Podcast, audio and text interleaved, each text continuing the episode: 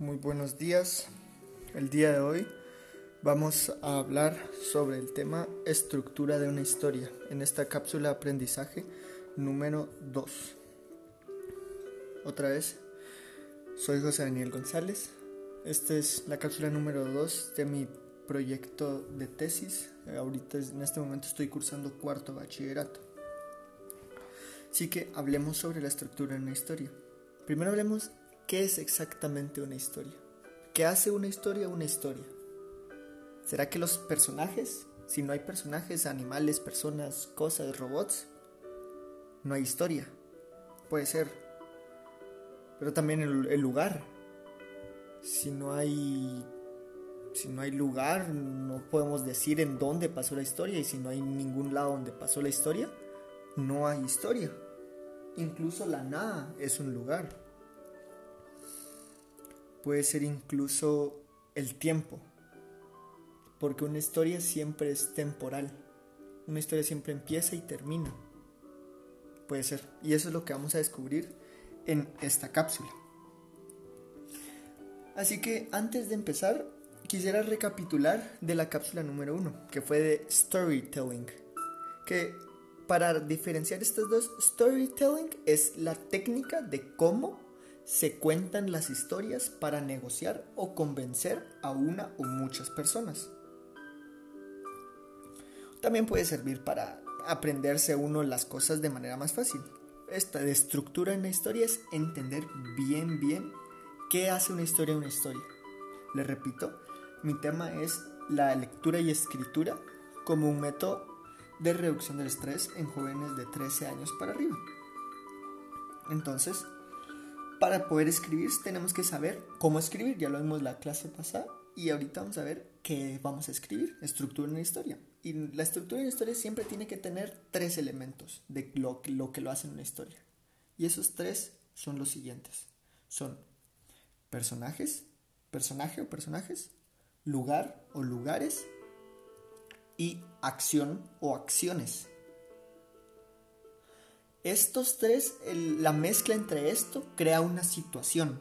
Ahorita vamos a ver qué significa esto. Agarremos palabras al azar. Agarremos como personajes. Agarremos dos esposos. Son dos personas, dos esposos. Agarremos como lugar una casa. Tranquilo, dos esposos en una casa. Y como acción, ver una película. Entonces están bien, son dos esposos que están en una casa viendo una película. Todo esto crea una situación. Y como bien, bien lo vimos y ya lo dijimos, una historia tiene principio y fin, lo cual significa que siempre va a tener un tiempo, un principio y un fin. Entonces con esto, una historia podemos identificar que es una historia si identificamos esos, estos tres elementos, personaje, lugar y acción. Y ahora esto es muy interesante porque podemos jugar con estos tres elementos. Podemos en algunos momentos quitar el lugar o dejar el lugar sin especificar, como podemos solo venir y decir dos, dos esposos viendo una película. Sigue habiendo eh, un personaje y sigue habiendo una acción, sigue habiendo un principio y un final. Y puede que no especifiquemos en dónde están, pero como sabemos de que esta es una historia narrativa, siempre tiene que haber un lugar, aunque no lo especifiquemos. Es una forma de hacer una historia. Entonces, también podemos quitar los, los personajes o sea, no quitarlos en el, del modo literal, pero sí dejarlos ambiguos. ¿A qué me refiero con esto? Podemos solo decir, están en la casa viendo una película, o solo están viendo una película, y sobre eso puedo hacer una historia, puedo decir, ellos estaban viendo una película cuando él se levantó y fue a traer poporopos a la cocina. Ahí tenemos dos lugares y muchas acciones. Y tenemos personajes, claro que sí, él y ellos. Pero no sabemos si son esposos, si cuántos años tienen, qué tienen. Y esto es lo que les quiero dar a entender. Que una historia necesita muy poco para existir, pero una buena historia necesita detalles. Podemos con este mismo ejemplo decir ahora dos esposos de Guatemala en una casa viendo una película en un día lluvioso con la luz apagada mientras recuerdan sus 20 años de casamiento. Aquí, ya vemos que, que ya son más que ya son viejos y se casaron. Pongamos 25 años ya llevan más de 20 años casados, tienen más o menos 45 años. Eso ya lo sabemos. Sabemos que están en Guatemala, que es un día lluvioso y que están en casa viendo una película. Cada vez podemos ir poniendo más detalles, como podemos introducir a mitad de la historia otro personaje, los hijos. Los hijos entran. Entonces sabemos de que tal vez están jugando la lluvia y cada vez podemos ir poniendo más y más y más y la situación se va haciendo más y más grande. Pero algo que hay que entender es que una historia siempre tiene que tener un principio y un final. Eso nunca puede faltar. Puede que empecemos por el final y terminemos en el principio. Eso se puede. Con la historia se puede jugar mucho. Pero esos dos siempre tienen que estar presentes. Ahora bien, en una historia corta, el final puede ser abierto. Como por ejemplo, podemos decir, están viendo la película. Cuando ah, están viendo una película de terror, les gusta, pero a la esposa no le gusta.